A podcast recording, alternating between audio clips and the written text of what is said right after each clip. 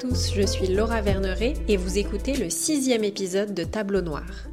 J'ai aimé chacune des entrevues menées jusque-là, mais Renée Haché, c'est un coup de cœur. D'abord parce qu'elle est très sympathique. Je pense que vous aussi, vous aurez envie d'aller prendre un café avec elle après l'avoir écoutée.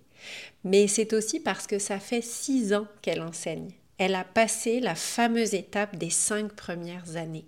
Et Renée n'a pas hésité une seconde à partager avec moi ces moments difficiles et comment elle construit sa jeune carrière pas à pas en faisant évoluer sa pratique au fil du temps.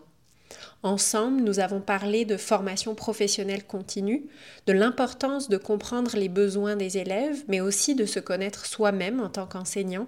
Nous avons parlé d'analyse réflexive, de savoir y aller une chose à la fois quand c'est plus difficile, et à quel point l'entraide entre collègues joue un rôle précieux. À la fin, René nous livre ses conseils clés pour une bonne gestion de classe. René donne l'audace de penser que nous aussi, on peut y arriver. Je vous souhaite une bonne écoute. Bonjour René, merci beaucoup d'avoir accepté mon invitation. Ça me fait plaisir, merci. Alors pour commencer, est-ce que tu pourrais me parler un petit peu de ton parcours peut-être d'études et ton parcours d'enseignante? Oui, alors j'ai complété mes quatre ans de baccalauréat à l'Université de Montréal, campus Laval. Puis, donc, j'ai fait mon quatre ans. Puis, par la suite, quand j'ai gradué, je sentais que j'avais comme pas terminé les études encore. J'avais encore besoin de mon, mon rôle d'étudiante rassurant. Alors, j'ai décidé de m'inscrire à la maîtrise à temps partiel quand j'ai terminé mon baccalauréat. En fait, j'ai même commencé là, à, l'été, là, donc je terminais mon baccalauréat, puis je prenais des cours d'été déjà à la maîtrise. Puis ma maîtrise, c'était la maîtrise, c'est, c'est la maîtrise euh, en enseignement ou ouais, en enseignement primaire à l'université de Sherbrooke. Mm-hmm. Puis c'est un parcours qui se vit sur trois ans. Donc euh, j'ai fait le volet plus portfolio que le volet recherche. Donc j'ai comme vraiment vécu mon insertion professionnelle tout en vivant ma maîtrise. Waouh, donc oui, tu t'es, tu t'es rajouté un petit défi supplémentaire.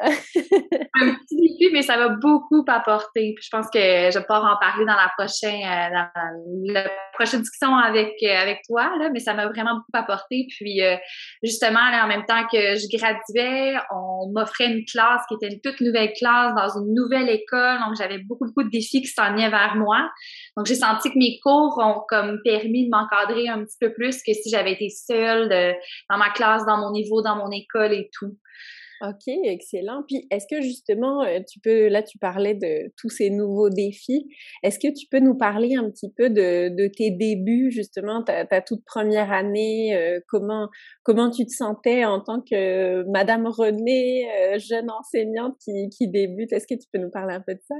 Oui, c'était vraiment une montagne russe d'émotions, si on peut dire. En fait, quand j'ai gradué, on m'a offert un poste euh, pratiquement à la fin de l'année. Donc, en juin, déjà, je savais où j'allais être en août, mm-hmm. qui était bien, qui était rassurant, mais en même temps, qui m'a donné tout l'été un peu aussi pour me créer plein de scénarios. Là. quand j'ai passé l'entrevue à l'école où je suis, une petite école privée sur la rive sud de Montréal, euh, ils m'ont offert la nouvelle classe multiniveau première, deuxième année. Puis moi, j'avais jamais fait de première année, j'avais jamais fait de stage, euh, jamais fait même de suppléance en première année, donc c'est un niveau qui m'était complètement inconnu. La deuxième année, je connaissais un petit peu à cause de mon premier stage, mais le premier stage, c'est tellement euh, court par rapport aux autres. Oui, puis ça remonte, euh, ça remonte à quelques années déjà. Définitivement. Alors, c'est ça, j'ai eu comme un été, si je peux dire, vraiment angoissant. Je me mettais tellement de pression parce que je savais justement que c'était une nouvelle classe dans une nouvelle école, puis justement dans un niveau que je connaissais pas. Donc, je me rappelle, là, il y avait des soirées, je me réveillais en plein milieu de la nuit, puis j'allais m'asseoir dans mon salon, puis j'étais comme en prise à de la panique, vraiment, là, des crises de panique pleurer, hyperventiler, tout ça parce que je me disais, mon Dieu, ces enfants-là, ils apprendront jamais à lire avec moi, je sais pas ce que je fais, puis vraiment le, sentiment du euh, de l'imposteur, le syndrome de l'imposteur, 100% mm-hmm. là-dedans pendant cet été-là, donc ça a été euh, ça a été difficile, mais par contre, en même temps, j'étais chanceuse d'avoir le temps de m'y préparer quand même un peu. OK, excellent. Puis c'est ça, une fois que tu as commencé euh, on en avait déjà parlé un petit peu, mais il y avait un article qui avait été écrit par euh, Monsieur Chouinard dans la, revue des sciences de l'éducation, puis euh, c'était au sujet des jeunes enseignants justement, et il décrit vraiment bien ce passage de euh, la vision un petit peu romantique qu'on peut avoir de l'enseignement, euh, mais que tu n'avais pas forcément, parce que si tu t'inquiétais déjà, tu avais peut-être déjà certaines, euh, certaines choses, mais en tout cas d'une vision un petit peu romancée qu'on peut avoir. Et puis quand finalement on se retrouve sur le terrain, euh, ben là, on, se met un peu en mode survie. C'est comme ça qu'il le décrit. Est-ce que tu as un petit peu ressenti ça? Alors peut-être que tu l'avais déjà ressenti en stage, mais comment tu l'as ressenti aussi quand tu as vraiment commencé à travailler? C'est vraiment ça. fait, quand on commence, c'est un petit peu comme si on n'a jamais vraiment patiné. On a étudié comment patiner, mais là, on embarque sur une glace pour une première fois c'est glissant, on tombe, puis on voit tout le monde autour de nous qui patine tellement bien, puis on, réalise pas que ça fait des années qu'ils se pratiquent, puis qu'eux sont vraiment rendus super bons dans ce sport-là, puis nous, on fait juste commencer. Mais c'est un peu cette marche-là, je trouve, qui est vraiment la différence entre commencer à enseigner de nos bancs d'école où on est bien encadré, on est supporté, on voit plus la théorie, par rapport à vraiment être lancé seul sur la patinoire, là, puis c'est glissant, puis on tombe, puis on fait beaucoup d'erreurs. Puis c'est de, se donner ce temps-là aussi qui est difficile, je pense, dans les débuts. Mais 100% quand on commence, on a une vision de comment on va être, de l'enseignant un peu idéal, dans la bienveillance, de le sans cahier, de pas de système d'émulation, de vraiment là, le prof que lui en fait, ça fait des années, des années qu'il perfectionne ça. Mm-hmm. Puis justement des années qu'il patine là, sur la patinoire avec tout le monde. Euh, on sent vraiment comme ça, c'est tellement déstabilisant. Puis rapidement, il faut commencer à faire des choix un peu pour embarquer dans le mode survie, là, finalement, de nos premières années en gestion de classe, parce que on réalise qu'on se met tellement de pression, puis on peut pas y arriver dans les premières semaines, les premiers mois, même les premières années. Ça prend tellement de temps pour se placer. Puis justement, je pense que si on compare ça avec les sports, on pourrait comme voir vraiment un bon parallèle à se dire, OK, ben les gens, ils se donnent plus de temps que nous, je pense, en enseignement, on s'en donne. Je pense qu'on se met beaucoup, beaucoup de pression. Oui, comme si à la fin de notre formation, on était déjà euh, vraiment des professionnels, alors que finalement, il y a quand même toute une phase dans les premières années d'enseignement où on est encore en formation finalement. Mmh exactement. Puis on se dit c'est quand même quatre ans de baccalauréat à l'université, c'est très c'est beaucoup. On se dit mais ça ça coûte pas si je peux dire un peu l'expérience terrain que oui on a dans les stages, mais en même temps dans les stages on a comme un peu quelqu'un qui est là pour nous tenir par la main puis nous guider. Alors que comme justement dans mon cas moi, je me suis retrouvée seule dans mon niveau. J'avais la seule classe de première et deuxième année, donc j'avais la multiniveau, puis ma seule autre collègue, c'était soit l'enseignante de maternelle ou l'enseignante de 3-4. Donc, j'avais même pas d'enseignant associé, j'avais pas de collègue d'expérience à qui aller voir. Quand je me suis retrouvée vraiment seule, j'ai fait oh là là, qu'est-ce que comment je vais faire Puis donc c'est là que j'ai commencé à choisir un peu mes batailles puis me dire euh, des choses comme justement ben je vais prendre des cahiers en français puis en mathématiques parce que je sais même pas comment l'enseigner encore comme il faut puis vraiment m'encadrer avec des choses que peut-être que je savais qu'à long terme j'allais laisser tomber mais pour mes débuts je me permettais par contre. Mmh oui, ça te permettait de finalement de te rassurer puis de faire un peu de place aussi dans ta tête pour d'autres choses? Parce que j'imagine justement que le fait de gérer la classe, ça devait prendre une bonne énergie parce que justement, tu disais, tu avais un peu un, système idéal dans ta tête, mais là, finalement, c'était pas si facile que ça, finalement. Exactement. Tout à la dynamique entre avoir, ben, en fait, j'avais 14 élèves de première année, deux élèves de deuxième année. Donc, comment j'enseignais à ces deux élèves-là versus les 14 autres. Puis, justement, j'avais un élève qui était très, très réactif aussi, que dès qu'il faisait une erreur, c'était des crises. Puis, je comprenais pas comment bien l'accompagner non plus nécessairement là-dedans. Euh, plus tout ce qui est la pression qu'on se met beaucoup côté parents, alors que les parents, ils m'ont dit, là, avec du recul, là, mes, les fameux élèves de sixième année que j'ai vu graduer cette année, ils m'ont dit, mon Dieu, on n'en revenait pas que tu étais à ta première année d'enseignement, tu avais tellement l'air à ton affaire. Puis moi, je leur disais, mais non, au fond de moi, j'avais tellement peur. Oh. Donc, cette, on jongle avec tellement d'éléments quand on commence à enseigner.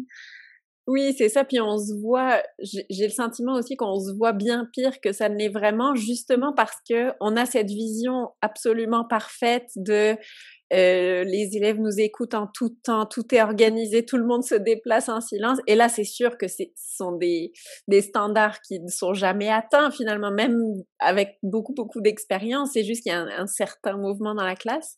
Et finalement, à cause de ces standards, on a toujours l'impression que qu'on est bien plus mauvais qu'on ne l'est vraiment finalement. Exactement. Puis, je pense aussi dans la transition, euh, dans l'insertion professionnelle, au début, on est beaucoup, beaucoup collé sur ce qu'on doit enseigner. On est beaucoup là-dedans, on est beaucoup dans le... Moi, c'était beaucoup là-dedans aussi au début que j'étais parce que je me voyais pas comme comment j'enseigne la lecture en première année concrètement à un groupe, comment je vis une rentrée scolaire avec des élèves qui sortent de la maternelle, puis puis donc, je me mettais beaucoup de pression sur tout ce qui était très, très, euh, justement, les apprentissages et tout, que j'étais quand même décollée des besoins des élèves par rapport à maintenant, où j'ai six ans d'expérience. Maintenant, là, je suis capable de dire, ben, je vais choisir mes leçons, puis même je vais faire mon horaire au fur et à mesure de la semaine, selon mes élèves, ce qu'ils vont m'envoyer comme signaux. Puis quand on commence à embarquer plus dans les besoins de l'enfant, puis moins coller sur les apprentissages, la progression, puis tout ça, on peut vraiment commencer à faire un enseignement beaucoup plus efficace que l'inverse. Parce que c'est comme un petit peu si on nage à contre-courant, si les élèves sont pas là, sont pas réceptifs, ben vraiment les apprentissages, l'enseignement, ça passe vraiment à côté, alors que c'est notre travail principal. Mais en fait, ça passe vraiment par le bien-être des enfants en premier aussi. Donc, il y a tout cet aspect-là qui rentre en branle aussi. Puis plus qu'on a l'expérience, plus que ça va venir aussi. Puis on va commencer à vraiment sentir le pouls de notre groupe, vraiment savoir, OK, ben mon enseignement des mathématiques, je le ferai peut-être pas l'après-midi, même si j'ai plus de temps, parce qu'ils sont moins attentifs. Je vais le mettre le matin. Puis, donc, on peut vraiment commencer à jouer avec euh, nos, nos leçons, puis tout ça, plus que l'inverse. Oui, je, je comprends. C'est vraiment intéressant. C'est qu'au départ, on, on, a tellement de choses auxquelles penser, on a tellement rien d'automatique qu'on est très concentré sur nous, notre programme, notre façon de faire, notre planification. Puis là, tu dis que finalement, il faut se laisser le temps parce que c'est pas quelque chose qu'on peut qu'on peut sentir dès le départ. C'est vraiment une question de temps finalement. Exactement. Puis c'est vraiment, euh, je pense que le bon mot, c'est d'automatiser beaucoup de choses en fait. Puis c'est comme dans n'importe quoi quand on commence à conduire une auto manuelle. Il y a tellement d'aspects, on est comme, mon Dieu, là, la voiture, elle part pas, est-ce que je suis à la bonne vitesse? c'est vraiment ça quand on enseigne, même chose. Puis finalement, on, quand on arrive à avoir une certaine, un, air d'aller, en fin de compte, finalement, là, on conduit, puis on réalise même pas. Puis là, on peut se concentrer, mettre énergie sur autre chose. Donc, c'est un petit peu comme si notre cerveau est surchargé en début de carrière avec tout ce qu'on doit faire. Puis après ça, avec le temps, mais on va commencer à délaisser quelques petites choses parce qu'on va faire ça de manière plus automatique on va pouvoir se concentrer sur plus les élèves, justement, la fameuse transition là, du programme vers plus les besoins de l'enfant. Excellent, oui, donc c'est ça, faut, faut laisser le temps au temps. Parfois c'est dur parce qu'on est comme pressé d'arriver à ce moment-là, mais c'est, ça reste quand même euh, la clé. donc tu disais que tu en étais à ta sixième année d'enseignement, ça veut dire que tu as officiellement passé les fameuses euh, cinq premières années euh, qu'on dit les ah plus difficiles, parfois insurmontables pour certains. est-ce que bah, finalement, est-ce que tu peux me dire là, avec, en voyant, en regardant ces, ces, ces cinq, six premières années, qu'est-ce que tu vois qui ont été tes, tes principales difficultés? Puis surtout, comment tu as fait pour, pour passer au travers de ces cinq premières années? C'est vrai que c'est ça finit par être inquiétant pour les jeunes enseignants parce que tout le monde dit ah, il faut cinq ans, cinq ans, mais cinq ans c'est quand même long. Donc euh, voilà, ce serait intéressant d'avoir un peu un, retour là-dessus. Mais oui, vraiment. Je pense en fait la plus grande difficulté que je vivais, c'était vraiment mes interventions auprès des élèves de voir que j'observais des comportements, mais je les comprenais pas nécessairement, puis je comprenais pas non plus comment bien intervenir auprès de ces enfants-là. Euh, puis justement, je me trouve chanceuse d'avoir été chercher beaucoup, beaucoup d'informations. Euh, moi, c'est au travers de la maîtrise, mais il y a d'autres formes qui existent aussi, euh, des blogs, des livres et tout. Mais je me trouve chanceuse d'avoir un peu tombé par accident sur cette maîtrise-là qui m'a encadrée, qui m'a donné justement beaucoup de connaissances sur le développement de l'enfant, sur son cerveau, sur comment on intervient positivement auprès de l'enfant. Euh, parce qu'en réalité, quand on regarde le cerveau de l'enfant, il, est immature, en fait. tout ce qui est l'aspect du lobe frontal ici euh, à l'avant du, euh, du front va venir à maturité à l'âge d'environ de 25 ans qu'on dit. Donc, ça fait que tout ce qui est contrôlé par le lobe frontal peut pas être efficace, si on dit, là, vraiment pour une longue période de temps, dont surtout les enfants, qui c'est encore très immature, donc des réactions euh, vraiment des émotions très, très fortes. Quand on voit des enfants là, qui vont être, euh, disons, un crayon qui brise pour nous, avec notre lobe frontal qui est développé, on se dit, mais voyons, pourquoi est-ce qu'il fait une grosse crise? Mais pour un enfant, ça va venir prendre toute la place dans son corps. Puis, donc, quand j'ai commencé à comprendre ça un petit peu plus, j'ai commencé à adapter mes interventions en lien avec ce que je ce que je savais que mes élèves étaient capables de faire aussi. sais, je me suis beaucoup répété, les enfants font du mieux qu'ils peuvent avec ce qu'ils ont. Donc, je me disais, mes enfants, avec le cerveau qu'ils ont en ce moment, ils font du mieux qu'ils peuvent. Donc, justement, l'enfant qui crie après l'autre enfant, c'est pas anormal. Mais en fait, c'est de changer un peu notre perception puis adapter nos attentes, nous, avec des, des adultes, avec nos cerveaux qui sont justement mieux développés que l'enfant et tout moi, j'adapte mes attentes pour arriver à accompagner l'enfant là-dedans. Donc, le jeune enfant, justement, ça va être moins d'y aller dans la punition parce que justement, tu as crié après ton ami, mais plus c'est aller dans l'accompagnement pour qu'il puisse grandir, puisse développer, trouver des stratégies, trouver des solutions. Donc, vraiment d'amener l'enfant à dire, OK, ben, je comprends que tu es fâché, ton crayon est brisé ou ton, ton ami a fait ça. Je comprends, tu as le droit d'être en colère, mais avec moi, tu vas apprendre comment bien vivre ta colère. Mm-hmm. Donc, vraiment, mes interventions, une fois que j'ai comme compris tout ce monde-là, ont complètement changé. Je pense que c'est mon plus gros changement, puis le plus gros travail que j'ai fait dans les six dernières années, c'était vraiment d'adapter mes interventions. Aujourd'hui, je suis capable de voir qu'un enfant qui va pas bien, je me dis, cet enfant-là, il a besoin de quelque chose, c'est moi, l'adulte, qui dois aller trouver la clé de ce besoin-là qu'est-ce qu'il essaie de me dire, mais il n'est pas capable de me le dire de la bonne façon. Mm-hmm. Euh, donc, il vient me frapper, disons qu'il il, m'insulte, disons qu'il me crie après. Est-ce que c'est parce qu'il n'a pas bien dormi? Est-ce que c'est parce qu'il a faim? Est-ce que c'est parce qu'il y a un problème à la maison? Est-ce que c'est parce qu'il sent que je suis pas, je l'aime pas assez? Est-ce que je dois le rassurer dans cette relation-là, dans notre attachement? Donc, c'est vraiment beaucoup là-dedans que j'ai travaillé dans les six dernières années.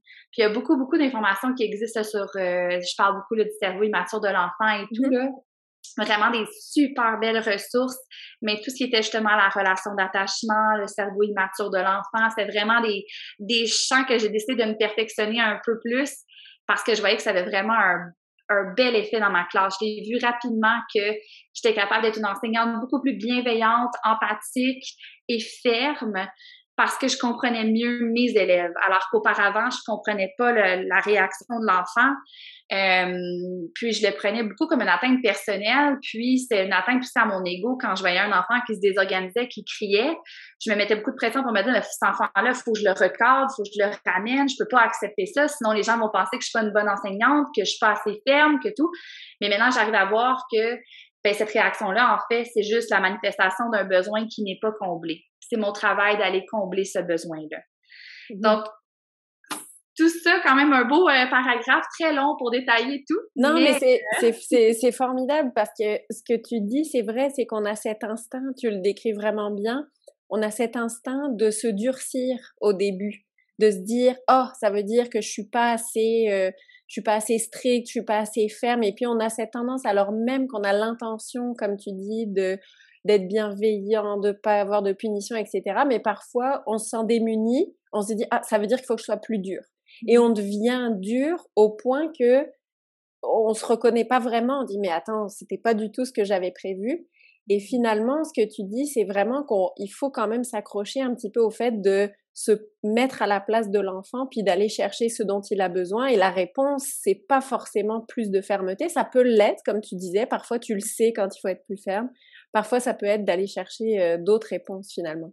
Oui, puis ça peut être aussi, on parle beaucoup de la cohérence dans la gestion de classe, puis justement, quand on est un peu instable dans nos interventions, on sait pas trop.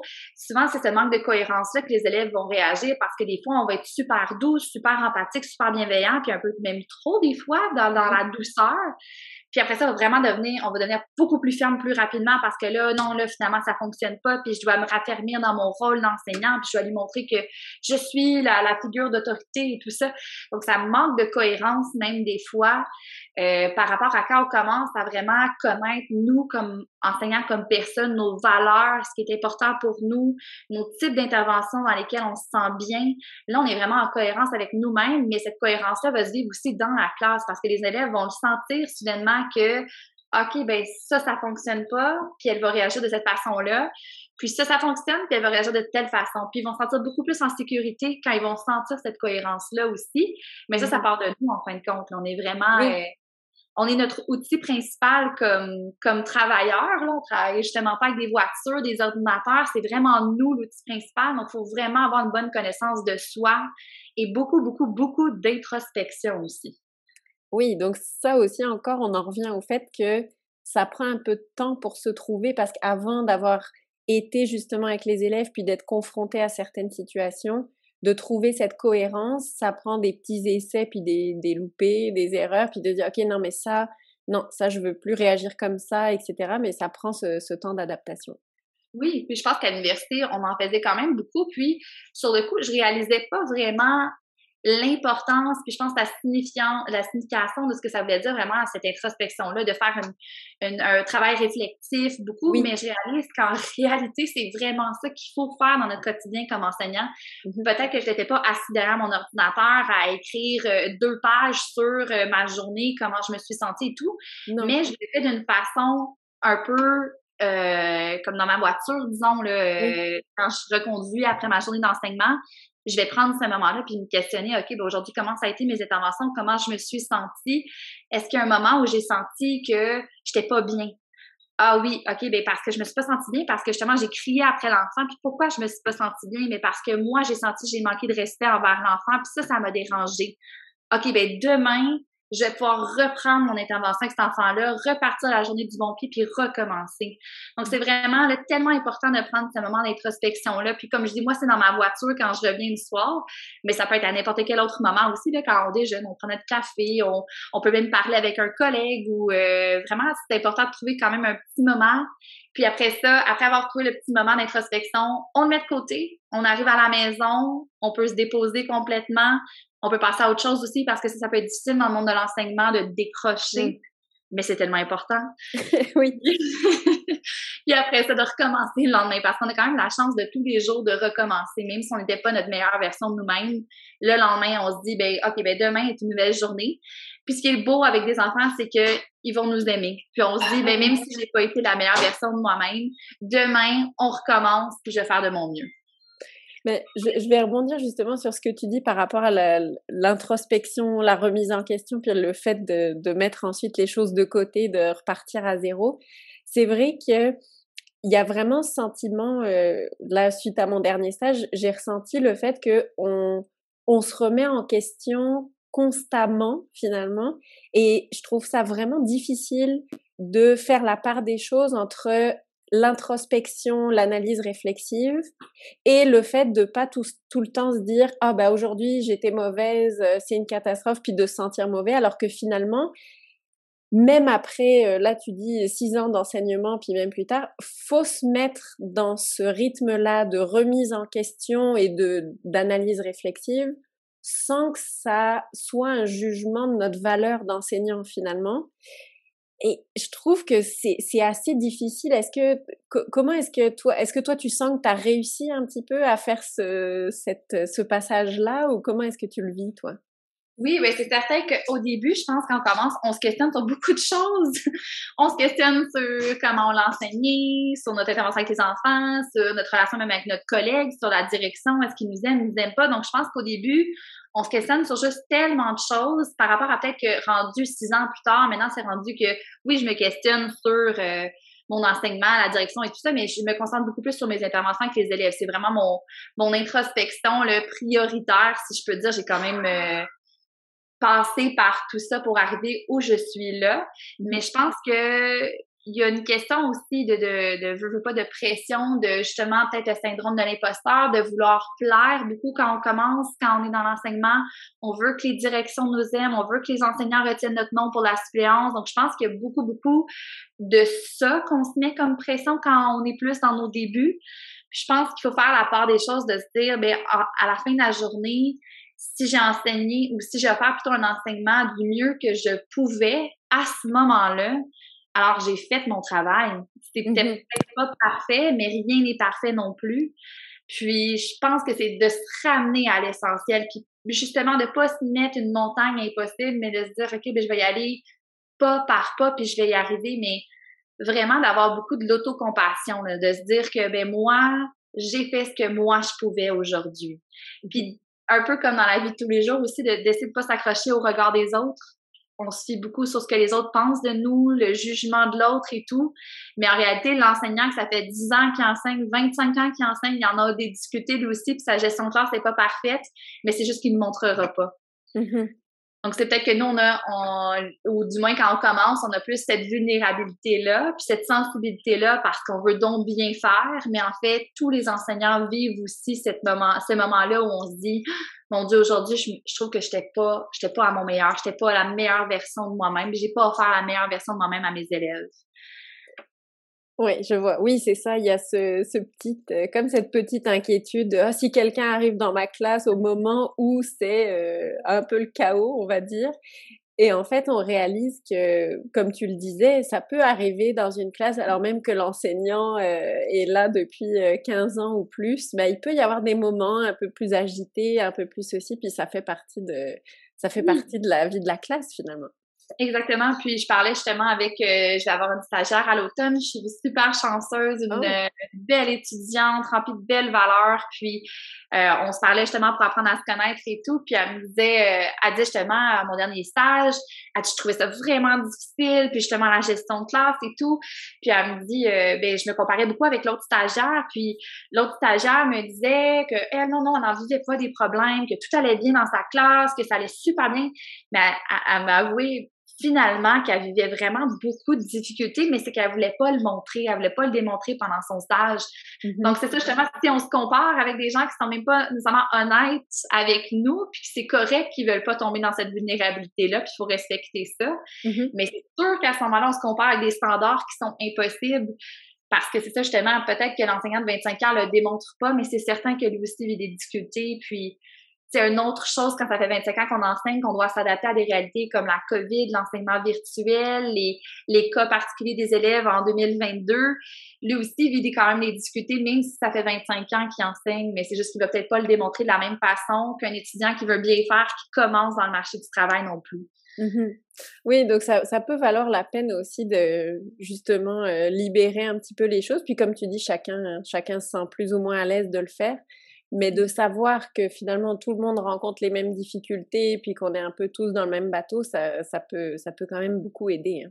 Oui, vraiment. Puis je pense qu'une des choses qui est la plus importante en enseignement, c'est de s'entourer de personnes avec qui on peut être vulnérable, puis on peut être nous-mêmes, puis on se sentira pas jugé aussi. Mm-hmm. Puis il y a le classique, le quand on sort dans les restaurants, on dirait qu'on voit toujours un groupe de profs ensemble, puis on sait que c'est un groupe de profs là, par les, les bribes de conversation qu'on entend, là, « Ah, tel élève, viens! » Ou comme on le voit dans leur personnalité que c'est un groupe d'enseignants, mais c'est cliché, mais en même temps, c'est tellement important. Puis on le retrouve dans d'autres domaines aussi, comme dans les domaines comme les policiers qui vivent beaucoup de stress quand même dans leur milieu, puis tout ça. Ils ont besoin de se retrouver ensemble, décrocher, rire. Mais je pense sincèrement que les enseignants, c'est la même chose.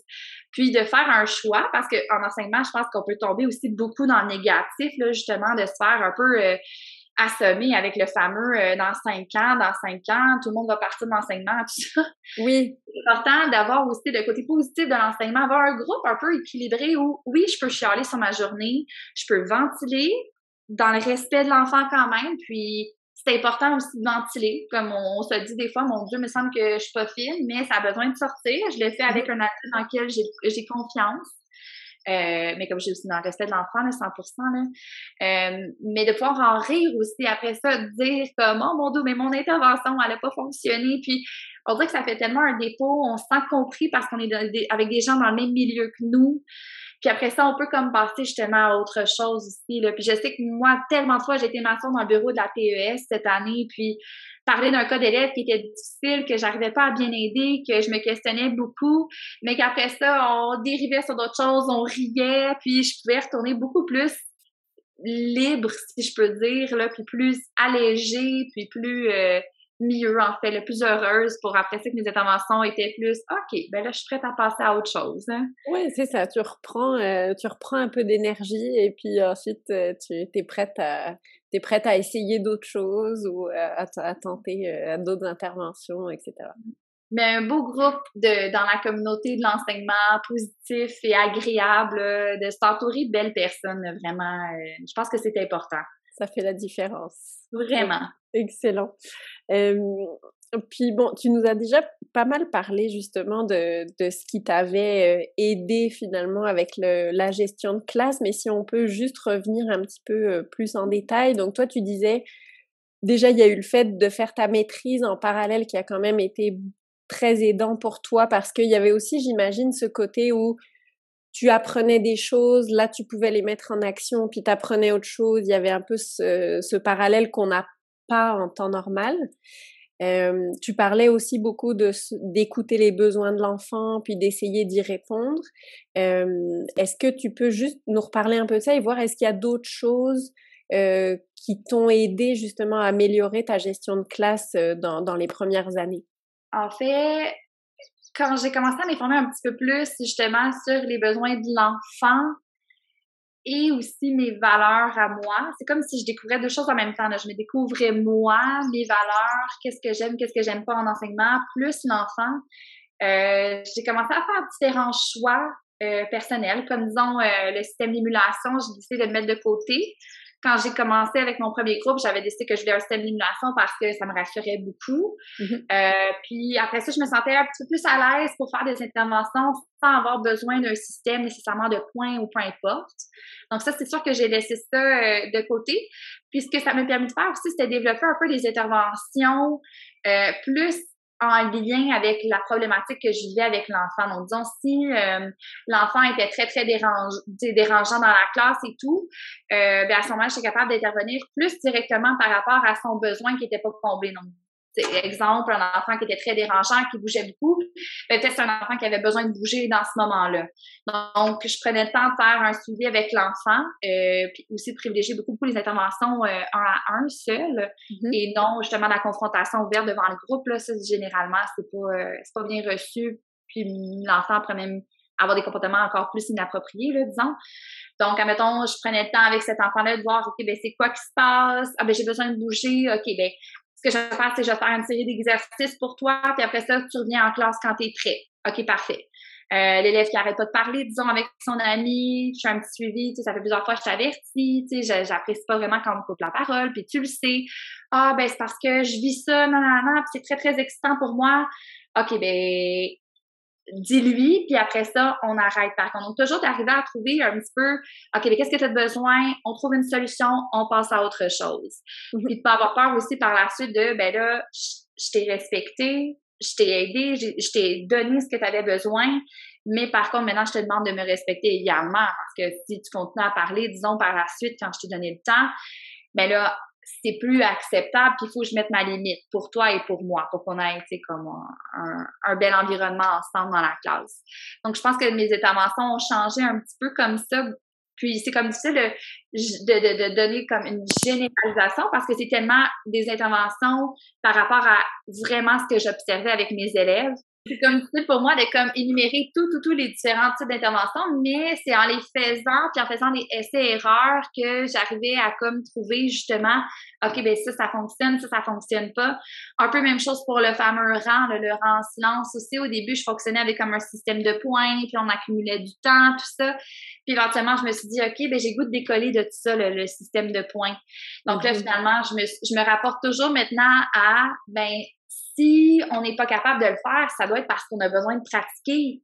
Puis moi, je joue beaucoup le rôle, le, rôle d'anneau sympathique avec mes élèves. Hmm. non, on n'a pas besoin de pratiquer. Ben, oh, ben, OK, je pensais qu'on avait besoin de pratiquer. Donc, écoutez, si on a besoin de pratiquer, ça veut dire qu'on est capable de le faire. Donc, j'y vais beaucoup comme ça parce que aussi, on est moins dans le condescendant, dans le je vais vous hmm. chicaner, dans il va y avoir des conséquences. Moi, je joue souvent le rôle d'anneau sympathique avec mes élèves. C'est comme, admettons, je demande de, prendre, de venir prendre le rang ça parle, ça dérange. Ah, OK, ben, on va faire un prise 2 parce que c'était pas encore super bon. On va faire un prise 2 juste pour se pratiquer, de recommencer, de le refaire. Donc, d'être beaucoup dans la pratique. Puis, dans cette approche-là, comme j'appelle la noix sympathique, ça permet d'être un, petit peu plus, euh, pas dans la, ben, peut-être plus dans la bienveillance, mais aussi un petit peu dans le jeu, puis dans s'amuser, puis de pas tomber dans la chicane, dans la confrontation avec les élèves non plus c'est vraiment intéressant ce que tu dis justement par rapport au, système d'émulation parce que c'est vrai que à l'université on entend justement beaucoup que euh, ah, ben, les systèmes d'émulation c'est pas une bonne chose à long terme ça a pas des bons effets pour les élèves pour la classe etc alors que finalement, c'est ce qu'on voit dans les classes dans lesquelles on fait nos stages la, plupart du temps. Bah là, du coup, ta, stagiaire aura, aura, la chance de, de voir autre chose, mais c'est quand même très répandu. Et même toi, tu disais finalement que pendant les premières années, c'était un petit peu ça que tu faisais. Qu'est-ce que tu vois comme, comment je dirais Je comprends ton point de vue maintenant par rapport à ça, mais finalement, il y a quand même une petite différence entre la théorie et la pratique Parce que tu disais quand même qu'au départ, c'était quelque chose qui t'avait permis de te rassurer, qui avait permis de te rassurer, puis que ensuite, tranquillement, tu as trouvé ton système. Est-ce que tu peux nous parler un petit peu de ton point de vue euh, sur la question? Oui, vraiment. En fait, je pense que c'est important de pas euh, porter de jugement de, sur aucun. En fait, on fait tous des choix. Puis justement, le choix du système d'émulation, va être le choix personnel d'une personne versus un monde décidera de pas en avoir. Puis je pense que nous, notre rôle, c'est de pas tomber dans le jugement puis de dire, ben, c'est pas un mauvais enseignant parce que tu es justement un système d'émulation. Dans mon cas, à moi, c'est qu'au début, quand j'étais justement, là, on parlait beaucoup de la surcharge, mm-hmm. ben, les choses comme la stimulation, les cahiers d'activité, c'est des choses qui m'allégeaient beaucoup, beaucoup cette surcharge de travail-là par les choix qui étaient un petit peu plus dans la simplicité, peut-être un petit peu plus facile, mais qui justement m'empêchait de tomber dans le oh mon Dieu, c'est trop. Euh, puis système d'émulation, oui, c'est justement c'est très controversé, mais en même temps, si c'est ce qui permet à un enseignant d'être plus justement bienveillant avec ses élèves, d'être plus respectueux, puis c'est ça qui fonctionne pour lui, tant mieux moi, avec l'expérience que j'ai réussi à faire, c'était de justement me décoller du système émulation parce que c'est quelque chose qui me collait pas. Puis même encore, euh, je dis que j'en ai pas, mais en fait, avec certains élèves, avec, mettons, une élève en particulier, cette année, je devais en avoir un parce que euh, on avait plus un profil, mettons, d'un trouble de comportement, puis tout ça. Puis c'était quelque chose que la TES m'avait recommandé, donc j'ai décidé d'en avoir un. Mais même avec ça, ça me prend tellement d'énergie. Je suis vraiment quelqu'un beaucoup dans la spontanéité, dans le moment présent. Donc, de faire le suivi de points, moi, personnellement, à la base, je suis pas bonne là-dedans non plus. Mm-hmm. Donc, je savais que c'était quelque chose qui me collait moins. Puis, ce que moi, vraiment, je vais beaucoup, beaucoup encourager, puis même que je dis à les gens qui viennent faire la suppléance, aux stagiaires et tout, c'est de vraiment travailler le lien avec l'enfant. Parce que quand on, on, peut vraiment, en fait, quand on connaît quelqu'un, on peut l'aimer. Mais enfin, on peut pas demander à quelqu'un de nous aimer s'il nous connaissent pas. Mm-hmm. Je pense que je me rattache beaucoup à ça. Puis quand je faisais de la surveillance le matin, le plus, plus possible, j'étais avec les élèves. Vraiment, je circulais entre les bureaux, je leur posais des questions.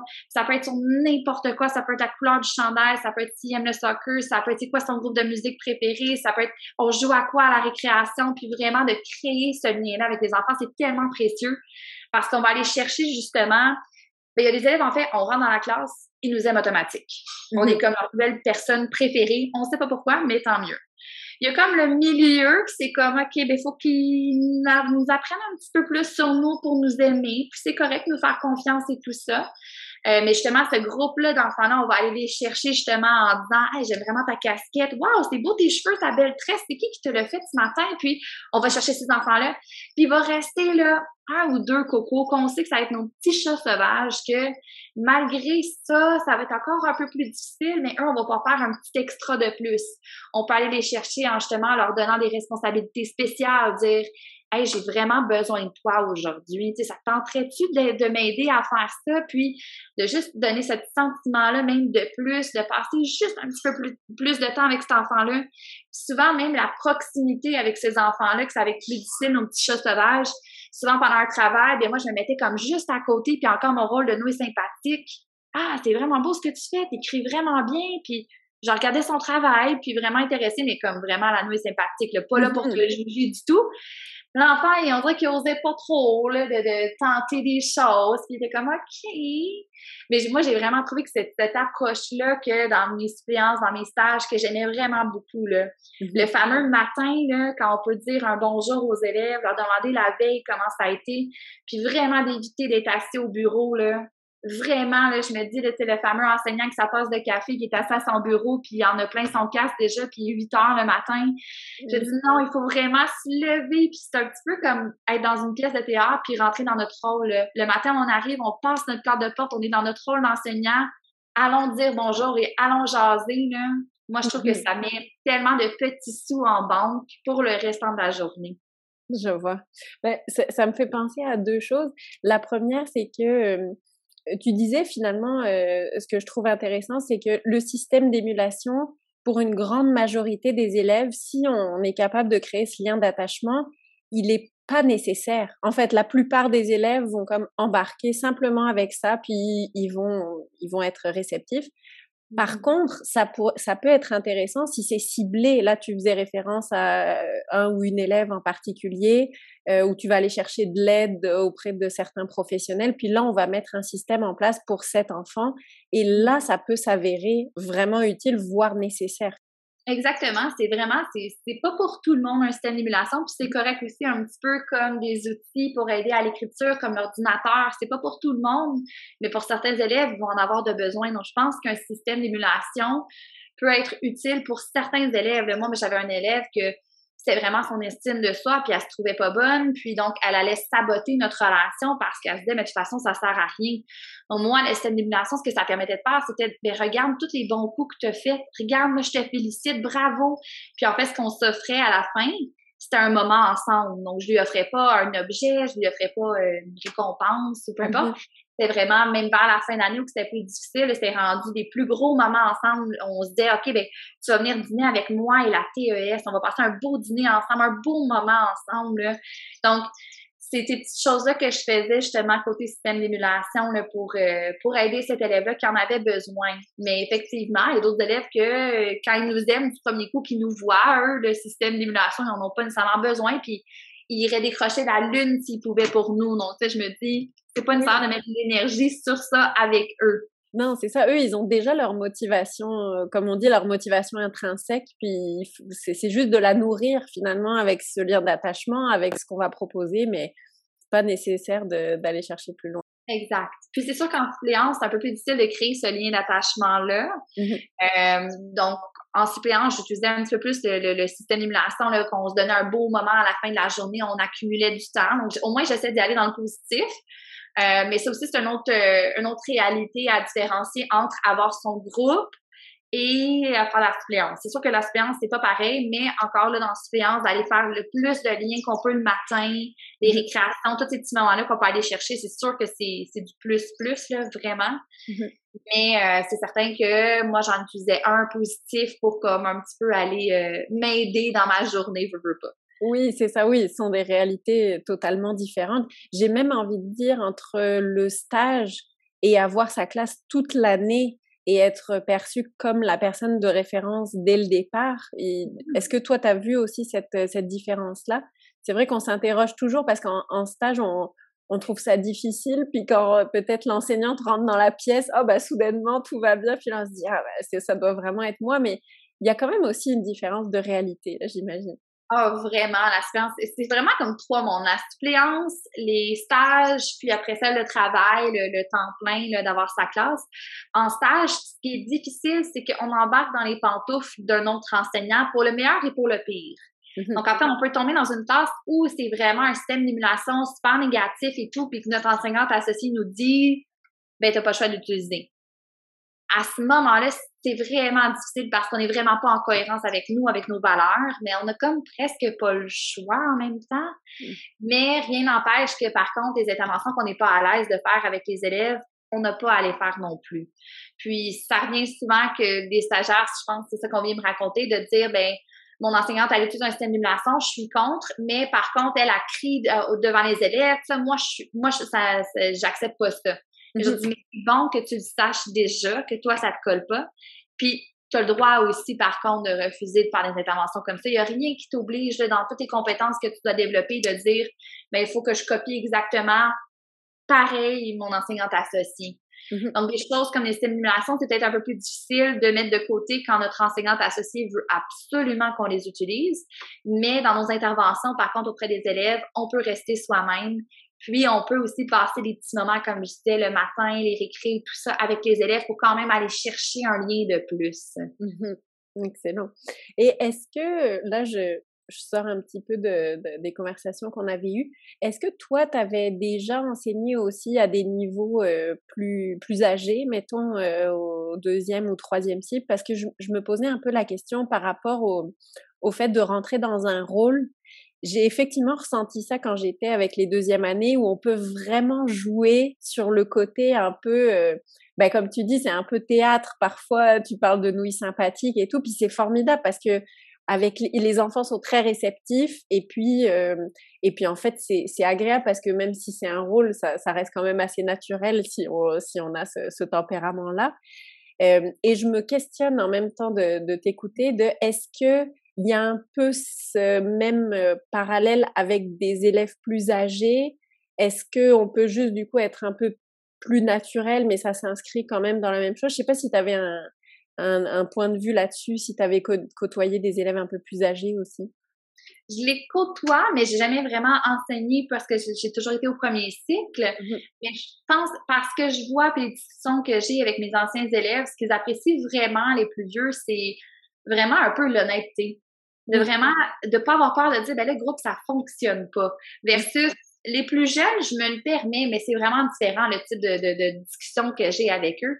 Mais les plus vieux de vraiment être honnête puis d'être 100% soi-même de pas essayer justement de cacher comment constant puis tu sais de pas avoir peur même une journée de rentrée. Puis je pense avec des plus vieux que ce que, ce que moi je m'ennuie de avec les plus jeunes c'est cette relation là de plus adulte un peu qu'on peut avoir de se dire OK, ben regardez, aujourd'hui, je vais pas bien. J'ai su, j'ai une mm. mauvaise idée dans ma famille, puis je serai pas la meilleure version de moi-même, je m'en excuse à l'avance. Mais je, suis quand même ici aujourd'hui, j'ai fait le choix d'être avec vous, donc je vais faire mon possible aujourd'hui. Mm-hmm. Mais juste être honnête puis transparente comme ça, puis leur montrer qu'on est tous humains, qu'on a tous des journées ordinaires des fois, puis de, je pense que c'est des petites choses qu'ils vont vraiment apprécier, de, de, de les respecter là-dedans. Là. Oui, c'est ça, de les, les, traiter comme, comme des grands qu'ils sont, évidemment en fonction de leur âge, mais en tout cas de, les traiter comme tels.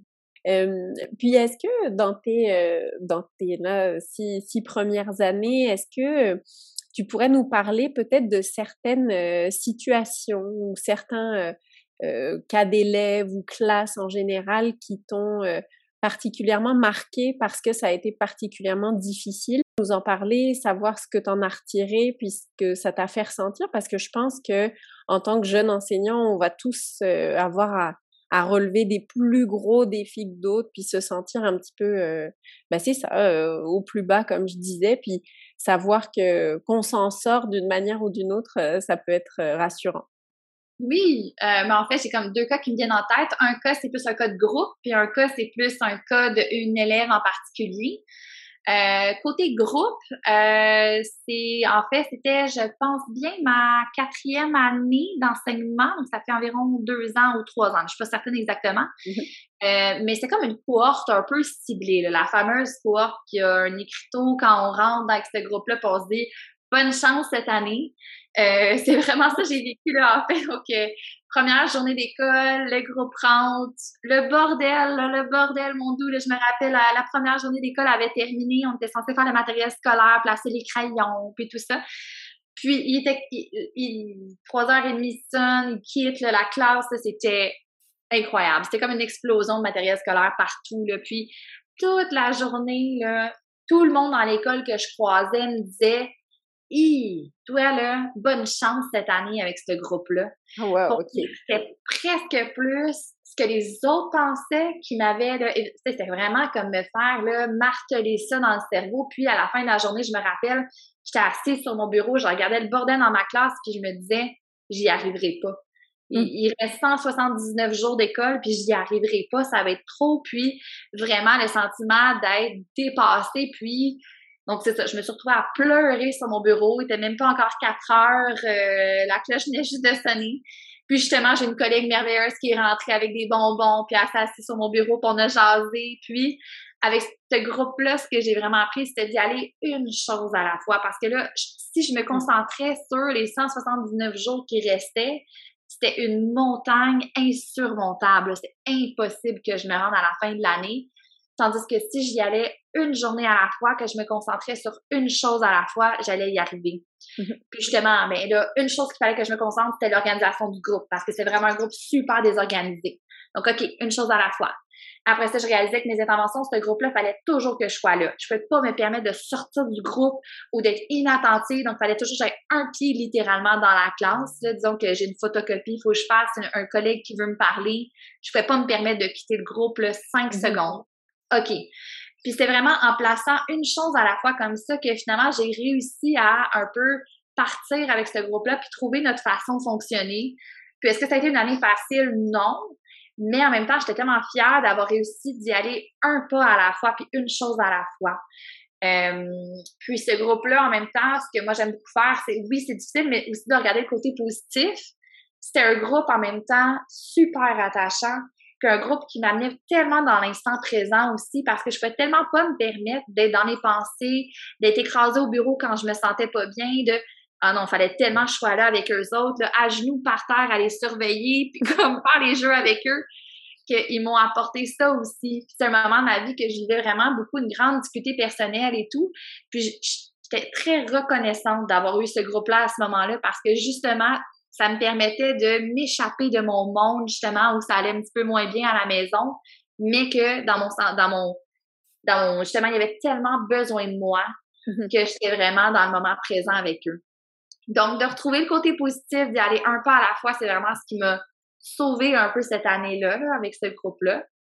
Puis sinon, si je pense plus à mon cas d'élève cette année, qui justement, c'est plus selon moi un cas d'attachement, un attachement selon moi qui était insécure, euh, donc vraiment qui m'en faisait voir de toutes les couleurs. Là. Une journée, j'étais sa personne préférée, puis était jalouse que même je passe du temps avec d'autres personnes, d'autres enfants, disons. Mm-hmm. Et l'instant d'après, c'était la elle me détestait, c'était la haine pure, c'était me crier après, de me d'essayer de me faire réagir pour détruire un peu notre attachement, détruire notre lien. Donc, ça a été vraiment là, une année beaucoup là-dedans. Je pense que cette année, je me suis entourée d'une belle équipe pour passer au travers de tout ça. Il y a eu un moment où que moi, je me sentais dépassée. Puis, je suis allée voir mon directeur. Puis, première fois, honnêtement, de ma carrière, que je me suis assise, j'ai pleuré dans le bureau avec mon directeur. Puis, je me suis parce que justement j'essaie tellement que ça paraisse pas des fois que j'ai de la difficulté puis je suis comme ça aussi comme personne je le cache je le cache mais là j'étais rendue à un point là je peux plus le cacher puis j'ai besoin d'aide.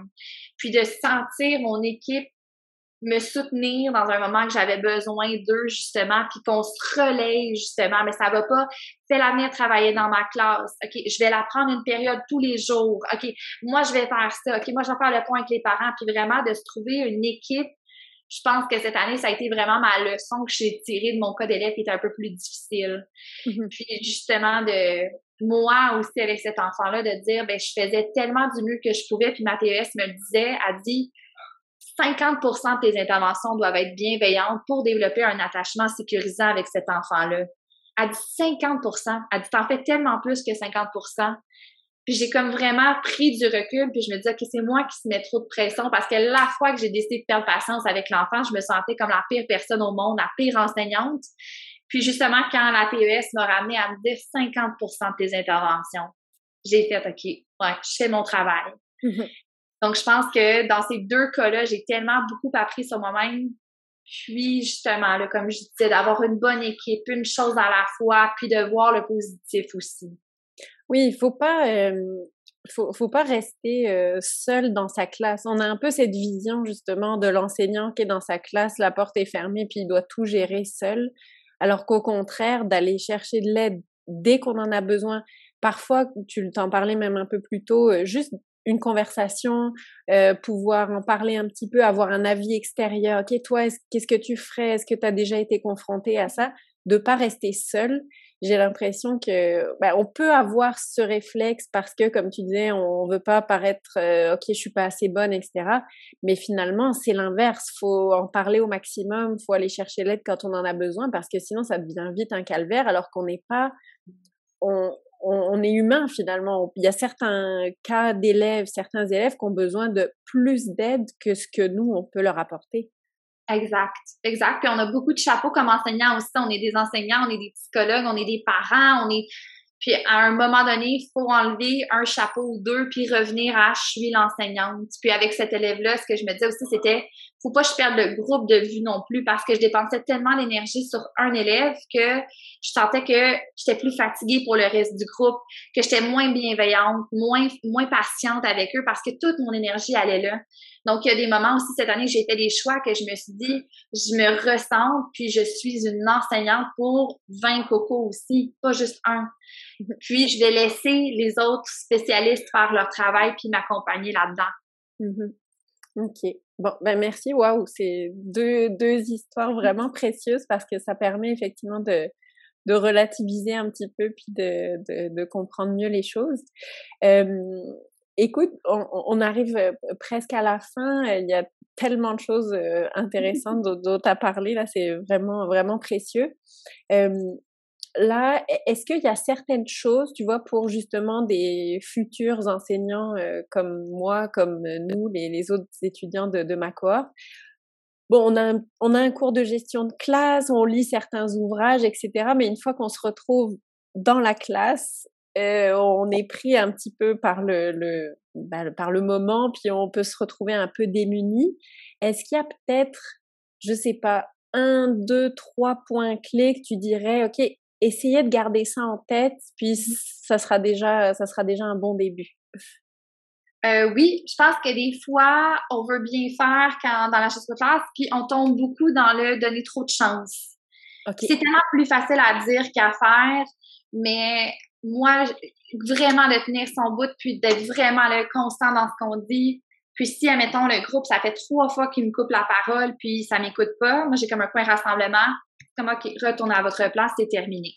Mm-hmm. Puis pas avoir peur aussi de mettre fin à des activités, de vraiment envoyer un impact aux enfants. Quand ça fait plusieurs fois qu'on demande quelque chose que les enfants ne nous, nous écoutent pas, c'est ça. Moi, j'arrête l'activité, je les renvoie à la place ou admettons, on prend le rang, ça fonctionne pas, on est presque rendu au gymnase, on retourne de bord, on retourne en classe, allez vous asseoir, on mm. recommence.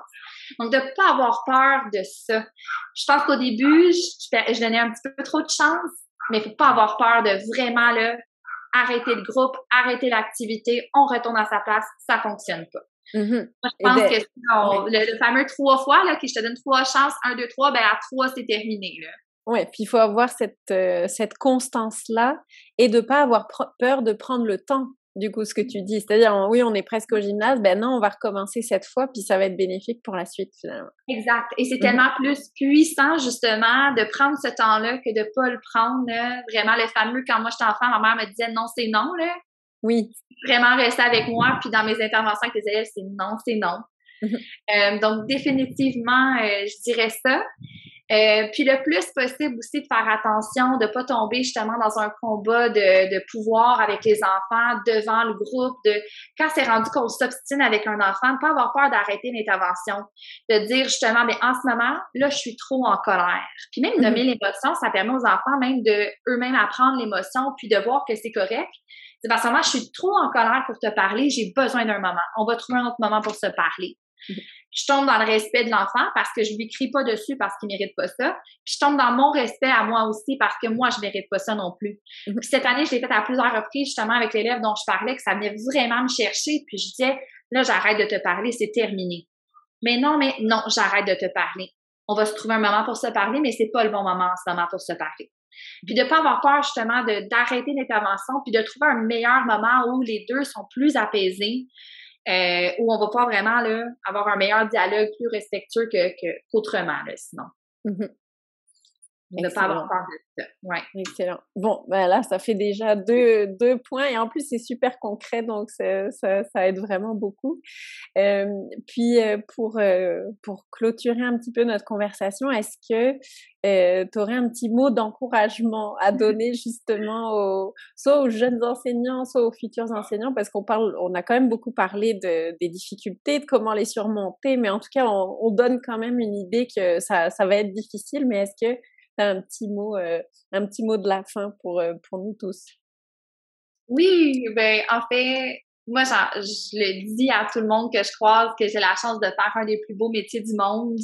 Puis c'est tellement gratifiant, puis de se rattacher au fait qu'on a choisi l'enseignement, je pense, la majorité d'entre nous parce qu'on veut faire une différence tous les jours et on a cette chance-là. Mm-hmm. Puis même si la différence qu'on a fait dans notre journée, c'était juste de sourire à un enfant, dans une période de 10 minutes, dans un moment dans notre journée, mais ce sourire-là va avoir fait une différence aussi petite qu'elle soit. Donc, vraiment de se rattacher à cette belle différence-là qu'on fait, puis de vraiment retrouver le positif parce que je pense que honnêtement, on a la plus belle carrière qu'il existe sur cette planète. Puis de, se retrouver ces beaux moments-là, puis comme je disais, de, de, de se raccrocher à ça, puis de voir le positif parce qu'on est vraiment chanceux de faire ce travail-là. Puis je pense que les enfants nous trouvent chanceux aussi, se trouvent plutôt chanceux de vous avoir dans les classes et de vous côtoyer, puis tout. Puis je me dis que ça va créer une belle vague de personnes qui vont faire une belle différence là, dans le monde de l'éducation. Ben oui, c'est ça. Il faut aussi se concentrer sur le, le positif et tout le plaisir qu'on qu'on en ressort. Là, il y a des moments plus difficiles, ah oui, mais il y a aussi tellement de joie là. Oui! Et là, les petites anecdotes aussi des élèves de ce qu'ils peuvent nous sortir, qui peuvent nous dire, là, c'est vraiment du bonbon, là. Oui, c'est vrai. c'est vrai, c'est vrai. Ben écoute, Vraiment, René, merci beaucoup pour ton temps. Merci pour euh, tout ton, ton partage d'expérience, tes conseils. Là, c'est vraiment précieux. Euh, merci beaucoup. Ah, mais ça me fait tellement plaisir. Puis bonne chance à tout le monde. Merci. Avant de vous quitter, je tenais à vous informer que vous pouvez suivre toutes les actualités du podcast sur la page Instagram tableau.noir. C'est sur cette page que vous pourrez être informé de la sortie des prochains épisodes, mais j'aimerais aussi, à travers cette page, tenter de rassembler une communauté de pratique qui deviendrait un lieu d'échange et de soutien pour les enseignants. Et si le podcast vous plaît, le meilleur moyen de me le dire et de soutenir tout ce travail, c'est de laisser 5 étoiles sur votre plateforme d'écoute. Et surtout, n'hésitez pas à partager aussi le podcast avec les gens de votre entourage que ça pourrait intéresser, que ça pourrait aider. J'espère que l'épisode vous a plu. Je vous dis merci et à très vite pour un nouvel épisode.